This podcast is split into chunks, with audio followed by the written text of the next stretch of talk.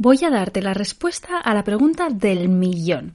Si eres ganchillera o artesana y creas cosas con tus manos, estoy segura de que alguna vez te has preguntado cómo se calcula el precio de lo que creas. Tal vez tienes una tienda online o te lo estás planteando, sea como sea, si quieres saber cómo se calcula el precio de algo que creas con tus manos, hoy vas a descubrir cómo hacerlo. He creado un audio gratuito de menos de 10 minutos en el que comparto contigo los 5 pasos para definir el precio de cualquier producto artesanal. Te explico el paso a paso de manera sencilla para que lo entiendas sin ser experta en números ni tener ningún conocimiento en negocios. Puedes descargarte el audio de manera completamente gratuita en martablue.com barra precio. Te dejo el link directo en la descripción del episodio. A partir de ahora, cada vez que alguien te pregunte, sabrás perfectamente el valor que tiene lo que creas con tus manos. ¿Estás lista para descubrir el precio justo de tu producto? Mi paso a paso te espera en martablue.com barra precio.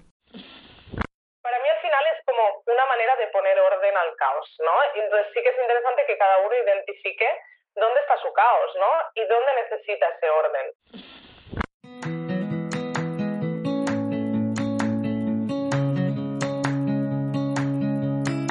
Hola, mi nombre es Marta y me encanta hacer ganchillo, viajar, hacer fotos, bizcochos y sobre todo inspirarte a sacar tiempo para disfrutar de las pequeñas grandes cosas de la vida. Entre mis medicinas está comer saludable, hacer ejercicio y tomar chai lates espumosos. Ahora, también soy mamá y también tengo días en los que amanezco del revés y lo único que quiero es hacerme una bolita bajo la manta. Sacar tiempo para mí no siempre es fácil, pero ¿sabes qué? No es imposible y una de mis misiones en esta vida es hacerte llegar este mensaje. Este podcast es el lugar en el que te animo a ponerte la primera de la lista, donde te recuerdo sin cesar que eres la protagonista principal de tu vida. Eres bienvenida independientemente del tipo de vida que desees y el momento en el que te encuentres. Este espacio es para ti si quieres cuidarte y aprender a dedicar el tiempo a lo que realmente te importa. La idea es pasarlo bien mientras nos conocemos mejor. ¿Estás lista? A por ello.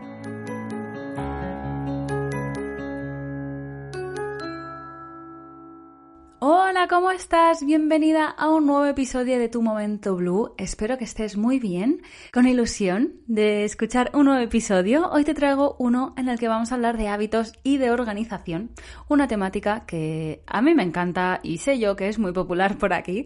Nuestra invitada de hoy es Nora Casanova. Nora es psicóloga y es una apasionada de todo lo que tenga que ver con la organización, la planificación y los hábitos. Está especializada en ayudar a cualquier persona a alcanzar sus objetivos a establecer nuevos hábitos y a pasar a la acción.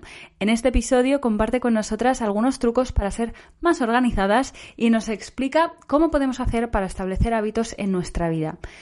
Ya te digo que si no sabes ni por dónde empezar a organizar tu vida porque la cantidad de cosas que quieres hacer te abruma, quédate con nosotras porque estoy segura de que este episodio te va a ser de muchísima utilidad. Y sobre todo, espero que lo disfrutes.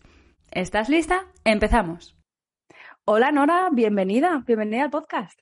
Muchas gracias, qué ilusión, me hace mucha ilusión estar aquí. La verdad es que yo me estaba preparando la entrevista y digo, pues esta conversación me va a flipar porque vamos a hablar de organización, de hábitos, de temáticas que a mí me encantan.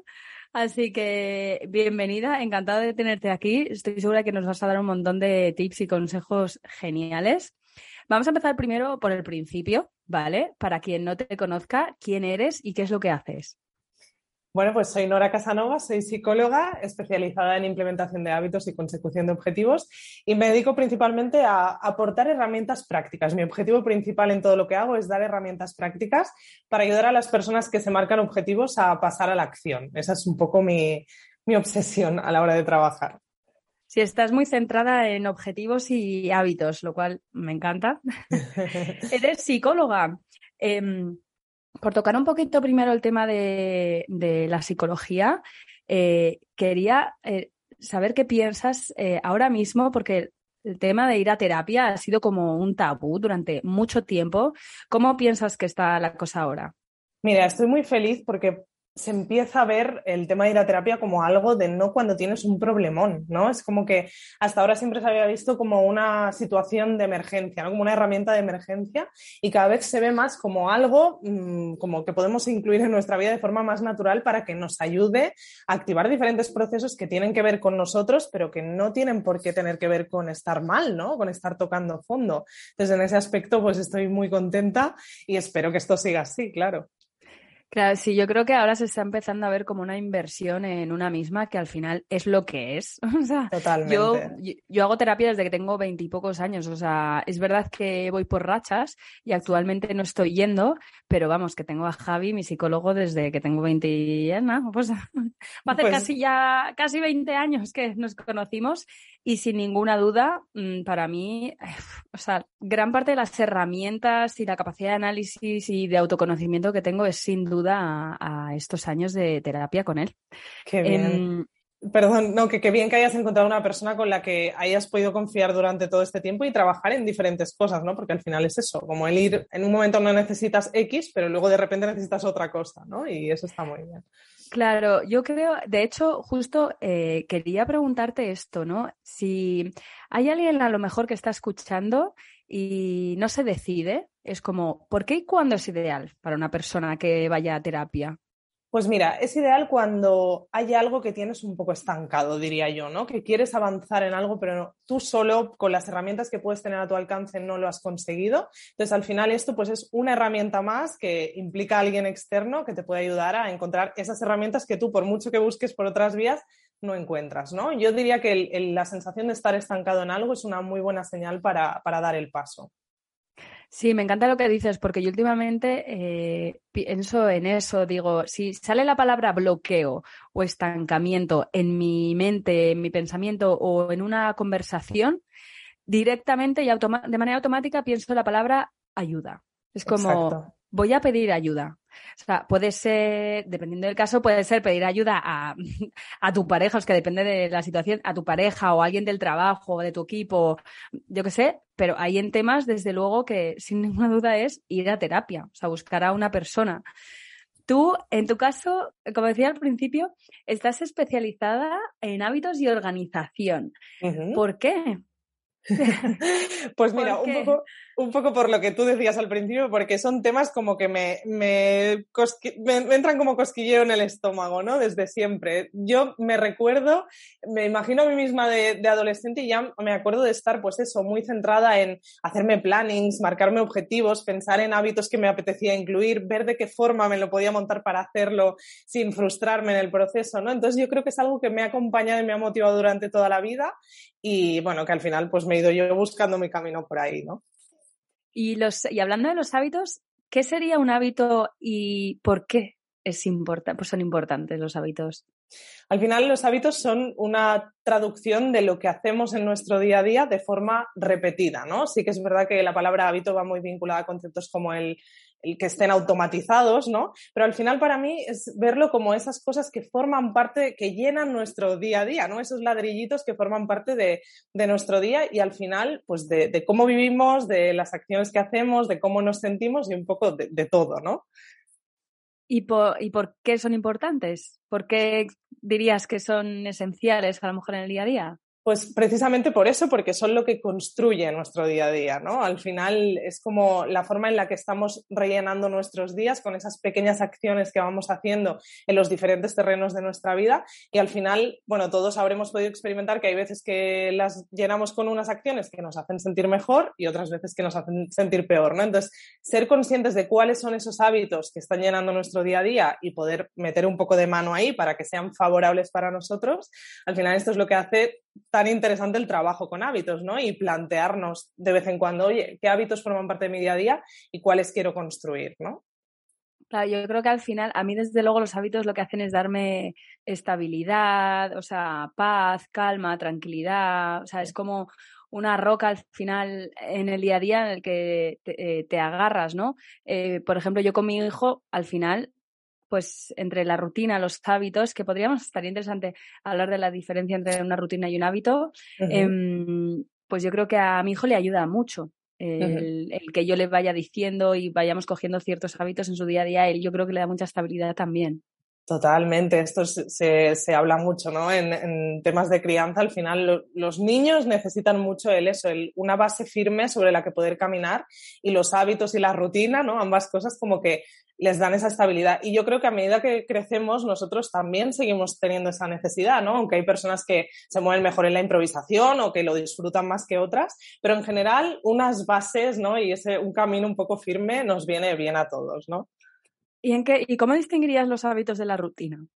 Para mí, simplemente rutina es como un conjunto de hábitos encadenados, ¿no? Los hábitos pueden ir como más aislados, aunque, bueno, al final hay hábitos que identificamos como hábito individual y si nos ponemos a pensar, en realidad tienen muchos mini hábitos incluidos, ¿no? Pero la rutina sería, pues eso, como una cadena de hábitos que nosotros mismos ordenamos de X manera que nos interesa ordenar así y que se acaba formando como una consecuencia, ¿no? De un hecho tras otro. ¿Y existen hábitos universales? Porque, ¿no? Al final se habla mucho de, mm, pues, por ejemplo, yo tengo el hábito de madrugar, pero yo entiendo que este es un hábito que es mío, o sea, y, y que no es para cualquiera. Entonces, ¿existe algún hábito, crees que pudiera ser universal? Mira, yo diría que existen hábitos comunes. De hecho, mi membresía se llama Objetivos Comunes por eso, porque es como que intento centrarme en, esta parte de ver que todo el mundo en realidad tenemos muchos más objetivos en común de los que creemos. Pero lo que has dicho me parece muy interesante. Mm, siempre me gusta enfocar el trabajo con las personas desde un punto muy personalizado precisamente, ¿no? Y como tú dices, al final yo creo que cada persona está bien que se plantee sus hábitos y que tendrá, bueno, sus hábitos concretos, su forma de aplicar esos hábitos, mejor dicho, pero luego sí que es verdad que existen hábitos comunes, ¿no? Por ejemplo, todos los que están relacionados con el estilo de vida saludable, yo creo que más o menos todos nos podemos identificar en que esos hábitos queremos que formen parte de nuestro día a día, ¿no? Hacer ejercicio, comer mejor, descansar, vivir sin estrés, vivir organizados podríamos llamarles hábitos universales o hábitos comunes, ¿no? Sí. Claro, total, totalmente. Luego ya cada uno de qué manera aplica o, es, o sí, ese hábito en su vida, pues es diferente, ¿no? El, compartir el hábito de, hacer ejercicio con otra persona, pero a lo mejor uno lo hace a las 7 de la mañana y el otro a las 7 de la tarde, o uno hace yoga y el otro hace fuerza física o clases colectivas, totalmente. Exacto ahí está el truco en realidad para llegar a adaptar esos hábitos en tu vida, ¿no? El ver que cada uno de nosotros tiene un proceso y, es interesante que cada uno de nosotros diseñe como su método, ¿no? Claro, efectivamente, sí, porque se ven muchos vídeos de cómo he conseguido, cómo he conseguido levantarme a las 5 de la mañana todos los días. Y es como, a ver, es que esto hay que, a ver, que a mí es un vídeo que me encanta y es contenido para mí total, pero yo entiendo que para otras personas no lo sea y hay que tener un poco de, mm, bueno, no sé si cuidado, pero estar atenta a ver si ese hábito realmente lo quieres implantar en tu vida o cuál es el hábito de fondo detrás del madrugar. ¿Lo que quieres sacar un rato para ti? Pues a lo mejor tu rato no es a las 5 de la mañana, es a las 11 de la noche, 10 de la noche, no sé. Exacto. Cada, cada, uno como se lo reparta, ¿no? A mediodía o después de comer a la hora de la siesta. Y mm, perdona, dime. No, no, no, iba a decir que esto es muy interesante porque además hay muchos hábitos como que aparecen así como champiñones por moda, ¿no? Y, es importante mantener esa conexión con nosotros mismos, de poder plantearnos oye, realmente esto es para mí, ¿no? Y si no es para mí, no pasa nada, no me siento culpable por no estar en la onda esta de levantarme a las 5 de la mañana. Y, eso, ¿no? Y como identificar, mantener esa conexión y ser capaz de descartar lo que no nos conviene, ¿no? O de adaptarlo. Sí, efectivamente, es lo que dices, el no sentir la culpa por no conectar con un hábito. O sea, al final puedes conectar con el hábito, pero de qué manera lo quieres aplicar, eso es lo, esa es la clave. ¿Y de qué manera? ¿Hay un truquito, algún truquito que nos puedas dar para implementar hábitos en nuestra vida? Bueno, hay muchos truquitos, pero si tuviera que quedarme con uno, yo diría que el desglosarlo, ¿no? El, coger ese gran hábito que tenemos en nuestra cabeza que queremos implementar, encontrar, como tú decías ahora, el, nuestro porqué un poco, ¿no? El motivo que me lleva a mí a querer implementar este hábito y ver de qué forma lo puedo integrar en mi día, en mi día a día, pero con pequeños pasos, ¿no? Haciendo, troceándolo un poco y viendo qué pequeñas acciones puedo ir haciendo día a día para ir acercándome a implementar ese gran hábito, porque muchas veces los hábitos son grandes, o sea, son más grandes de lo que pensamos, ¿no? El comer mejor al final es un hábito, pero es un hábito que implica muchos pequeños hábitos y está bien poder abordarlos desde ahí, ¿no? Porque si no nos abrumamos, para empezar estamos como queriendo abarcar algo que no tenemos ni bien definido en nuestra cabeza, ¿no? Porque comer mejor para mí será una cosa, para ti será otra, las circunstancias de cada uno permitirán que podamos llegar a un nivel u otro en función del momento, ¿no? Entonces es importante tener todo eso en cuenta también. Sí, yo creo que además lo de desglosarlo, una cosa que hace es ponértelo, o sea, es aspirar a lo mejor a ponértelo fácil, más fácil, más mascadito, algo más sencillo, ¿no? Un ejemplo que estoy pensando yo ahora es que em, mi chico me ha regalado una bici eléctrica. La historia de la bici eléctrica algún día la contaré. ¿eh? Pero básicamente yo me doy cuenta de que ahora estoy usando mucho más la bici. y, esto quiere decir muchas cosas para mí, ¿vale? Este, em, tanto de moverme, de que me dé el aire fresco en la cara, como pues eh, tener el hábito de llevar al enano al cole en la bici, eh, y usar menos el coche, menos gasolina, menos contaminación, como que son un montón de cosas y yo ya tenía una bici antes, pero no era eléctrica. Y entonces confieso que el hecho de tener una bici eléctrica me lo pone más fácil y me motiva muchísimo más a, hacer, a llegar mucho más lejos con mi bici, a cogerla para ir a sitios donde antes siempre cogería el coche. Entonces me doy cuenta de cómo pues estoy al final cogiendo un hábito que de alguna manera me apetecía, pero tenía ahí una pequeña piedra. una barrera. Sí, una barrera que, o sea, lo voy a decir aquí a mi chico, o sea, la bici era una, caca, la que tengo, la que tenía. Y, ahora, en cambio, con, con, la bici eléctrica, pues como que me he quitado ahí varias, varias barreras y entonces, pues estoy cogiendo un hábito que me gusta mucho. Qué interesante porque has sacado dos temas que yo creo que son clave. Uno es el tema de la motivación, ¿no? que lo tenemos que tener siempre presente porque va muy vinculado a que nos sea mucho más fácil ser constantes. Y luego el tema de dejar un poco de lado el perfeccionismo, ¿no? porque a lo mejor tú misma en algún momento como que te empeñabas en, o te, se te había podido pasar por la cabeza lo de la bici eléctrica, pero es como, no, a ver, venga, pero si la gracia de la bici es hacer ejercicio, ¿no? ¿Para qué? Y al final te das cuenta viviéndolo un poco forzosamente, ¿no? Porque te lo han regalado, que al tener la bici eléctrica te lo pones fácil y consigues las consecuencias que consigues, los resultados son mucho mayores a los que no estabas consiguiendo con ese bloqueo de, es que qué pereza ahora ponerme a pedalear una cuesta que a lo mejor tengo para llevar a mi niño al cole, ¿no? Sí, sí, totalmente. Diré que la historia es al revés. O sea, yo un día dije, íbamos en la bici y dije, o sea, no puedo más con esta bici. Ponerme fácil, ¿no? Quiero una bici eléctrica. y mi chico era de, pero ¿qué dices? Una bici eléctrica, eso es hacer trampas. Pues sí, pues todo el discurso dije, mira, me da exactamente igual lo que pienses. O sea, eh, de verdad, es como, me da igual. Está bien que tú tengas esa creencia. Yo no la quiero para mí. Y, y, por amor, aquí mi chico de repente me compró una bici eléctrica. Al final he contado ahí resumida la historia, pero, pero sí, sin duda me, me ha ayudado mucho. Claro. Bueno, y el tema de la organización, pasando a otro tema que me apasiona. ¿Qué es para ti ser una persona organizada? Porque esta conversación en casa. Eh, ¿Sale a menudo? Sí, sale. Pues mira, ahora que me lo preguntas así, es verdad que cada uno tiene como su manera de, de, verse organizado, ¿no? ¿no? Que tú a veces ves gente que se organiza de una manera que dices, pero ¿cómo puede creer que está organizado? Y sí, claro, para él mismo está organizado, ¿no? Para mí al final es como una manera de poner orden al caos, ¿no? Entonces sí que es interesante que cada uno identifique dónde está su caos, ¿no? Y dónde necesita ese orden. A mí personalmente el orden y la organización me dan mucha sensación de calma y mucha estabilidad. Hay personas que no lo necesitan tanto, pero yo creo que unos mínimos, más o menos, lo que decíamos antes, ¿no? De esa, esa base, yo creo que más o menos a todos nos viene bien y en el mundo en el que vivimos, que vamos tan acelerados, que estamos a mil cosas, yo siempre lo digo, la organización es una herramienta que es útil en cualquier terreno en la que te lo plantees, ¿no? Y bueno, pues eso sería para mí. Y estaba pensando, ser organizada, o sea, porque una cosa no es la organización, a lo mejor tema agenda, ¿no? De planificarte mm, eh, la vida, los días, las actividades que haces y demás. Y luego a lo mejor otra cosa es organizado, por ejemplo, de tener el armario organizado. o sea, aquí hay una distinción, ¿no? O sea, ser una persona organizada quiere decir que eres eh, de ambos terrenos o, o no necesariamente. Yo creo que no necesariamente, ¿no? Nunca me lo había planteado así. Supongo que puede darse el caso de alguien que sea súper ordenado, ¿no? En casa, en sus ambientes, pero luego a la hora de planificar su tiempo, pues sea un caos, ¿no? O sea, supongo que se puede dar el caso, aunque creo que muchas veces van bastante de la mano, un poco por lo que decíamos al principio, por esa pasión, ¿no? Que nos mueve a las personas que nos gusta este tema, que es como que lo queremos en todas partes, ¿no? Cuanto más organizado esté todo, mejor. Sí, totalmente. Me resulta más fácil eh, la agenda eh, pero me encanta, o sea, es una, por una cuestión de tiempo. Mm, aquí, hablando del tiempo, pero me encanta, o sea, tengo ahora fichada la despensa de Dios mío, necesito organizar esto ya porque es que no puedo con tanto bote aquí ya y tanto desorden.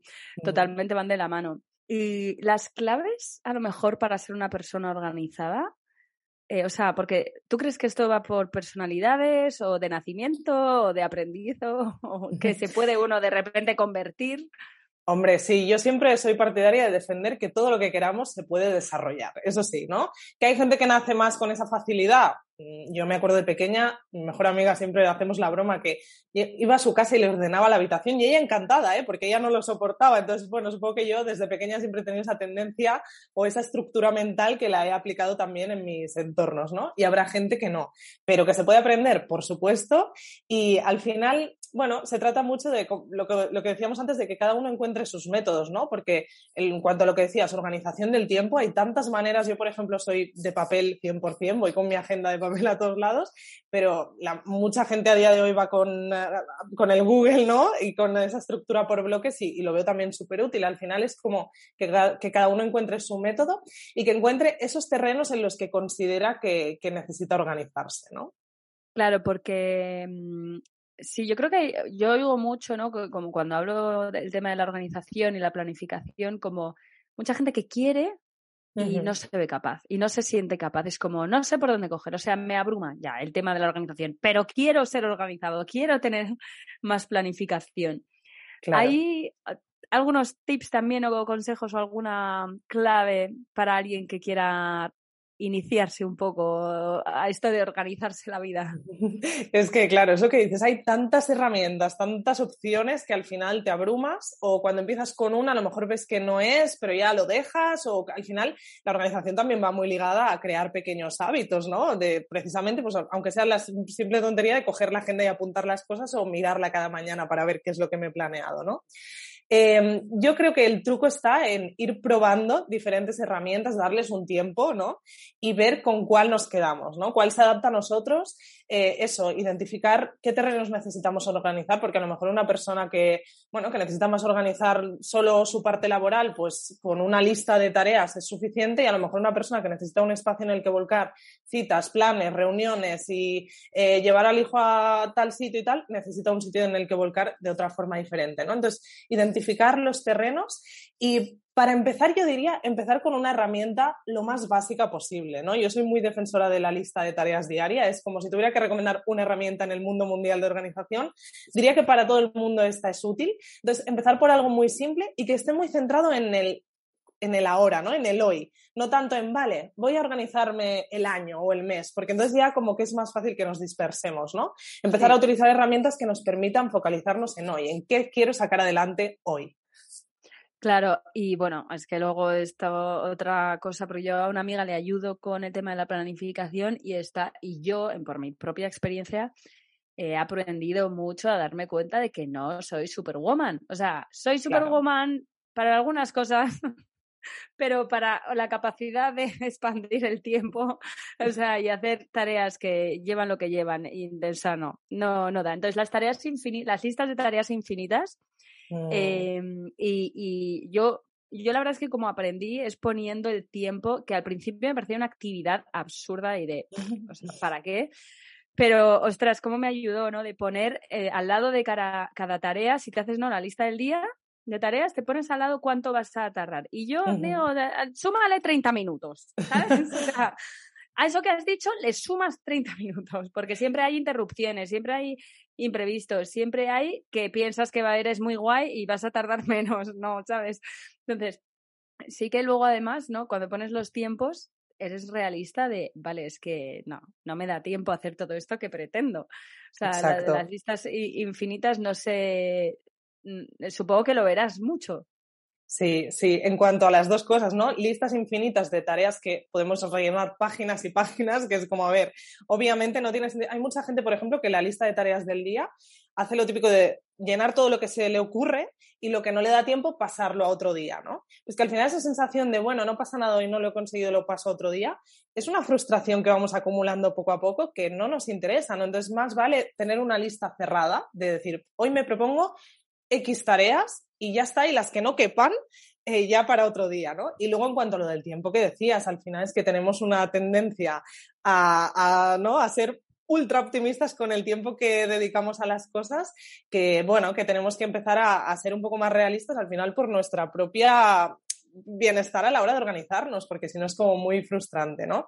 Y precisamente el ponerlo en práctica, ¿no? Es que solo con una semana de hacer el ejercicio, de ponerte las tareas y lo que tú dices, poner los tiempos que crees que te ocuparán y luego el tiempo real que te ocupen, solo que hagas una semana de prueba y de como de recogida de datos, ya eso ya lo tienes, ¿no? Porque luego más o menos tú sabes, pueden haber imprevistos, pero más o menos sabes que escribir un artículo te lleva tanto tiempo, poner la lavadora te lleva tanto tiempo, ¿no? Y ya lo tienes más estipulado y puedes ir ajustándote pues de forma mucho más realista, ¿no? Claro, luego ya hay cosas que efectivamente le dejas de poner, ya no te hace falta poner el tiempo, ¿no? Cuando, cuando empiezas a ser más realista contigo misma. y a mí me recuerda, para las tejedoras, a mí me recuerda mucho el proceso de cuando aprendes a hacer el ganchillo, al principio estás contando todo el rato. O sea, es que hay que contar, hay que contar los puntos, porque si no, se te escapa uno o haces alguno de más, pero luego llega un momento en que no hace falta contar puntos, porque ya, o sea, lo ves perfectamente. Pues pasa lo mismo con las listas. Total, sí, sí. Al final te haces una idea mental de, lo que te ocupa eso, ¿no? En concreto. Claro, total, totalmente. Y mm, es curioso el tema de las. Eh, yo he pasado por muchas eh, fases de, o sea, para encontrar mi método al final, que siempre cuento también con la, que con la maternidad me cambió el método, porque eh, yo era de agenda de papel y porque aquí la tenía en la oficina todo el rato y aquí estaba, pero ahora ya pues no, con la maternidad eh, pasé a la digital. Este año tenía un amago de volver a la de papel y me he dado cuenta de que no, porque para trabajar con mi equipo necesito tener la agenda disponible para ellos.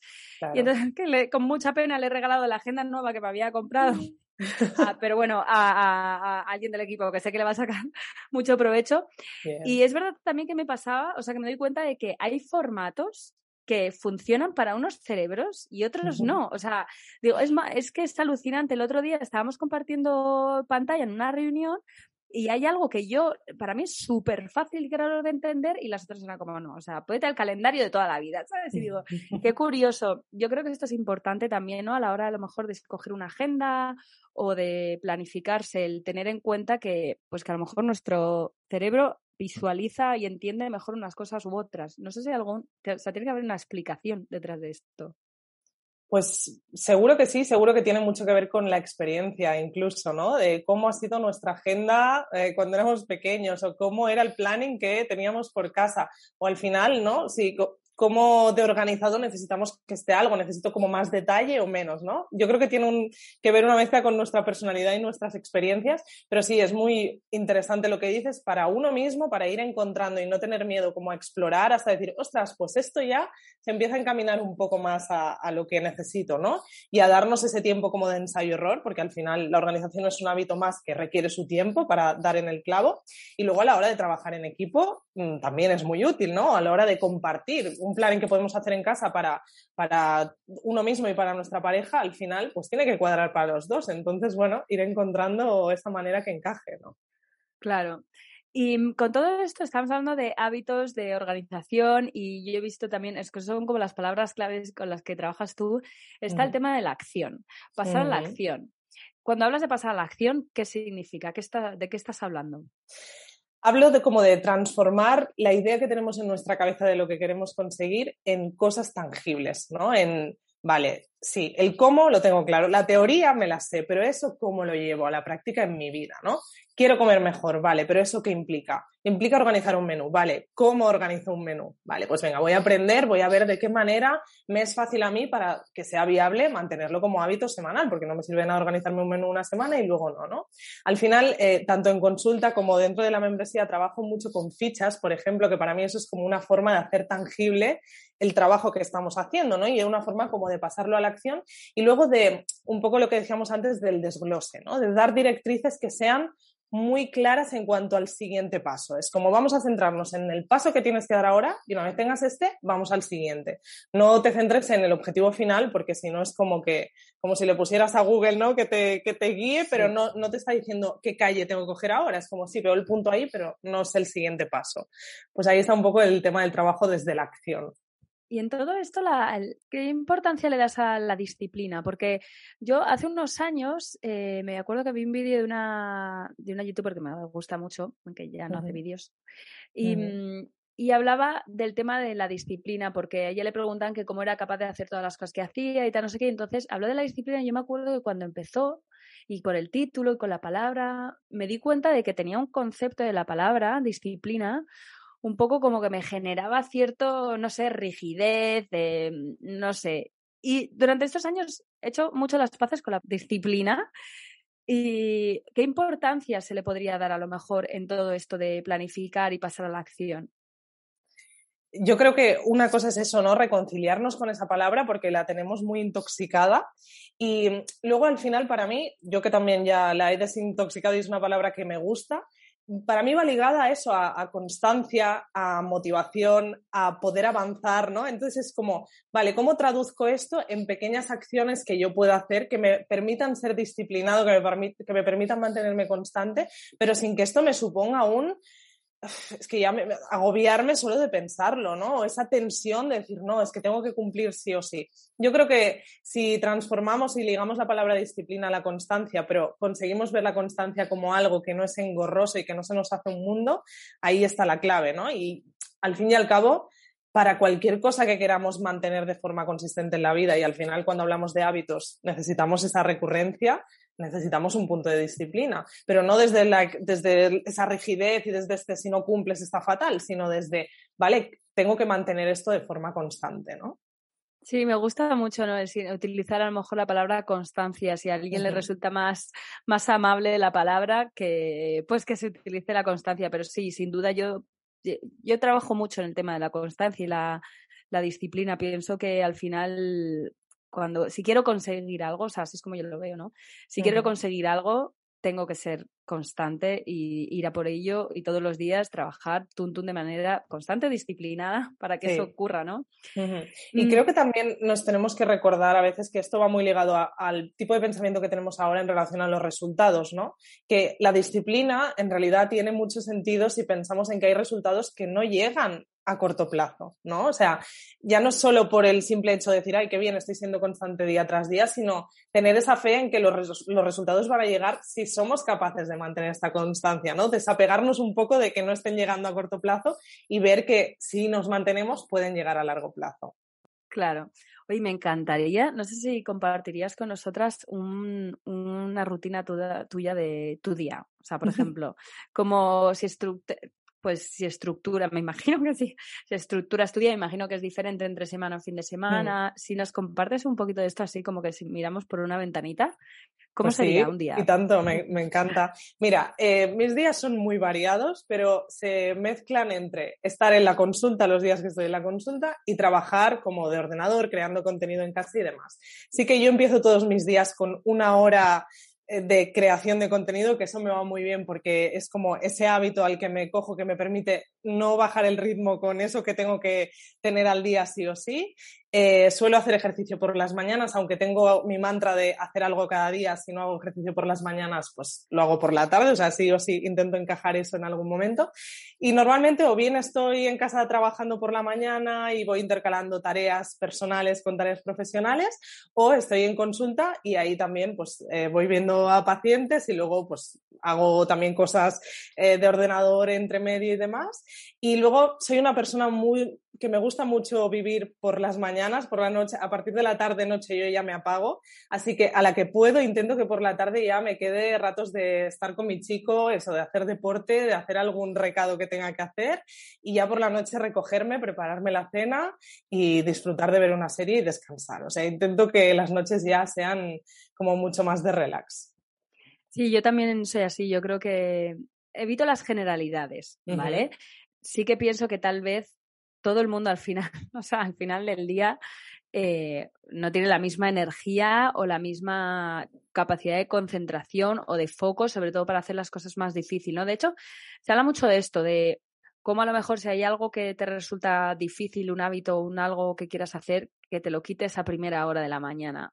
No sé si esto claro. es recomendable o no tiene ese punto como de que ya me lo he quitado de encima, ¿no? Pero también es verdad que si una persona es, es, como el contrario de mí, es como más de tardes y funciona mejor por la noche, es más productivo por la noche, yo creo que es incluso mejor dejárselo para ese momento, ¿no? Porque estará como con, con más energía, con más foco y, bueno, que por la mañana estará más en modo robot y a lo mejor no, no es capaz de, de, de sacarlo adelante o se le hace más un mundo, ¿no? Entonces yo creo que ese factor también es importante.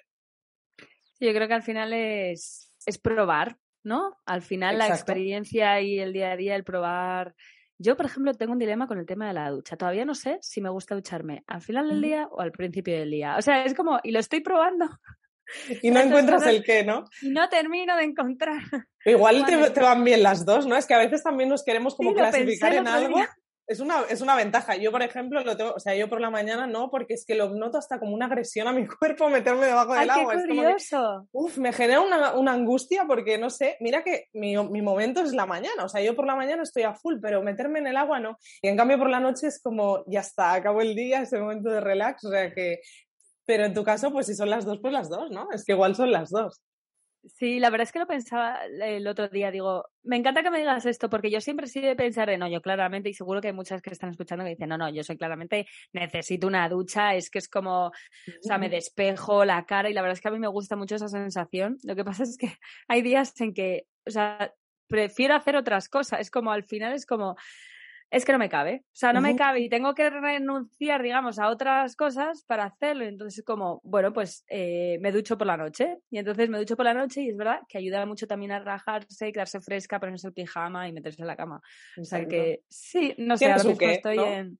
En los dos momentos tienes Total, totalmente. Bueno, para ir terminando, Nora, ¿qué servicios ofreces y dónde podemos encontrarte?